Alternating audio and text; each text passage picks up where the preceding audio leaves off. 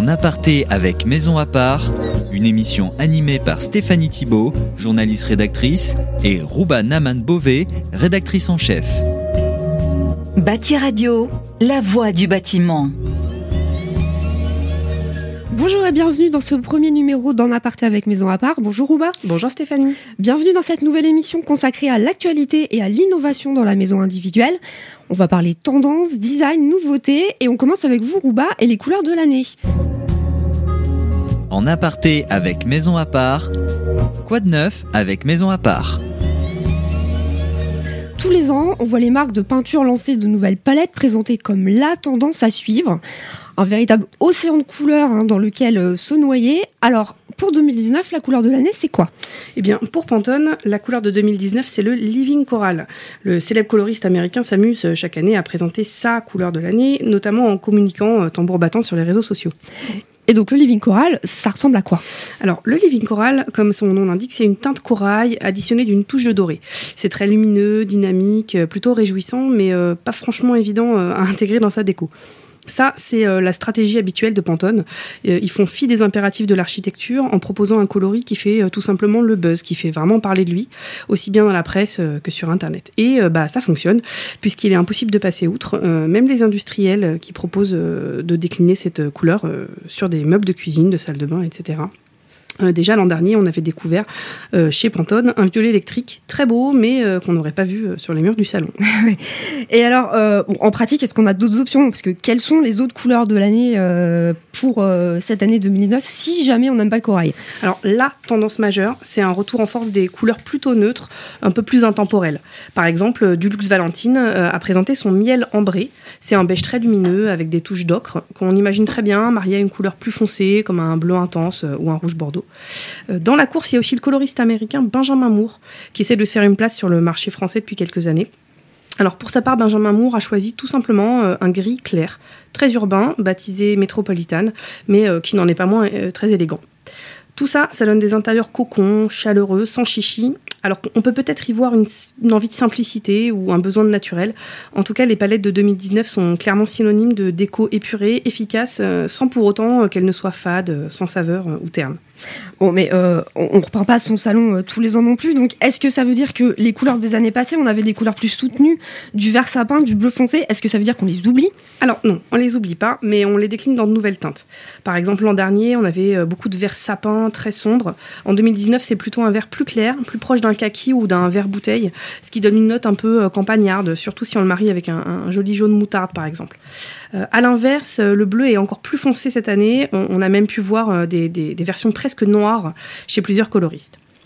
En résumé, ce qu'il faut retenir de cette guerre des palettes, c'est le grand retour des couleurs neutres, très facile à mettre en œuvre et surtout très facile à associer aux autres couleurs fortes qui feront la tendance euh, en 2019. Merci. Donc si j'ai bien compris, il reste plus qu'à choisir. Exactement. En aparté avec Maison à part, retour sur un objet culte. Merci de nous suivre dans En aparté avec Maison à part sur Bâti Radio. On va maintenant parler design et objet culte avec l'histoire d'un grand classique du design industriel. Rouba, euh, on va évoquer le célèbre fauteuil Egg. Oui, son nom ne vous dit peut-être pas grand-chose, mais vous le connaissez forcément. Le fauteuil Egg, c'est un fauteuil qui ressemble à un œuf qui a une forme très enveloppante euh, quand on s'assoit dedans. Ça vient de sa structure. Une seule et même coque forme l'assise, le dossier et les accoudoirs avec des sortes d'œillères de part et d'autre euh, du dossier. Alors l'histoire de Lecture remonte à 1958. Son père c'est Arne Jacobsen, un architecte et designer danois qui est considéré comme euh, le Le Corbusier scandinave. Il a conçu ce fauteuil au départ pour la décoration intérieure d'un hôtel, le Radisson SAS Royal Hotel de Copenhague. Il avait d'ailleurs décidé pour, ce même établissement un autre fauteuil devenu culte également, le Swan. Et l'idée qu'il a eue, c'était d'imaginer un siège dans lequel on se sente comme dans un cocon, coupé du bruit, même au cœur d'un hôtel bruyant. Mais ce qui a fait de Lecture un fauteuil révolutionnaire pour l'époque et reconnu aujourd'hui euh, comme un incontournable du design industriel, eh bien, c'est sa composition. La coque est en fibre de verre moulé, rembourré de mousse avec un pied sur lequel il pivote. Alors, à l'origine, le fauteuil Egg était habillé de cuir marron. Aujourd'hui, il est encore édité chez Fritz Hansen dans une gamme de coloris et de matières beaucoup plus large. Il y a aussi régulièrement des éditions limitées et, numérotées. Mais la consécration, quand même, c'est l'entrée de ce fauteuil très conceptuel au célèbre musée Vitra de Bâle. En aparté avec Maison à part, La Minute Innovation pour la maison. Bienvenue dans En aparté avec Maison à part. On va maintenant parler innovation avec vous, Olivier Sabater. Bonjour. Bonjour. Vous êtes responsable technique de la gamme motorisée chez Velux. Alors, on parle beaucoup de la maison intelligente, une maison connectée, pensée pour faciliter et améliorer notre quotidien. On nous présente régulièrement des nouveaux produits, des objets dits intelligents qu'on juge parfois un peu gadgets. Pourtant, il existe de vraies innovations dans le domaine des ouvertures, par exemple. Euh, Olivier Sabatard, la fenêtre de toit motorisée et connectée, qu'est-ce que c'est? Alors, c'est une euh, solution euh, connectée qui permet de rendre les produits motorisés Velux intelligents. c'est une solution qui, qui, a été créée en partenariat avec Netatmo, donc c'est le leader des objets connectés. Elle sert à gérer euh, le climat intérieur de, l'habitat, de, la maison. C'est pourquoi Alors, pour rendre la maison plus saine, sans que les habitants euh, aient à gérer par eux-mêmes.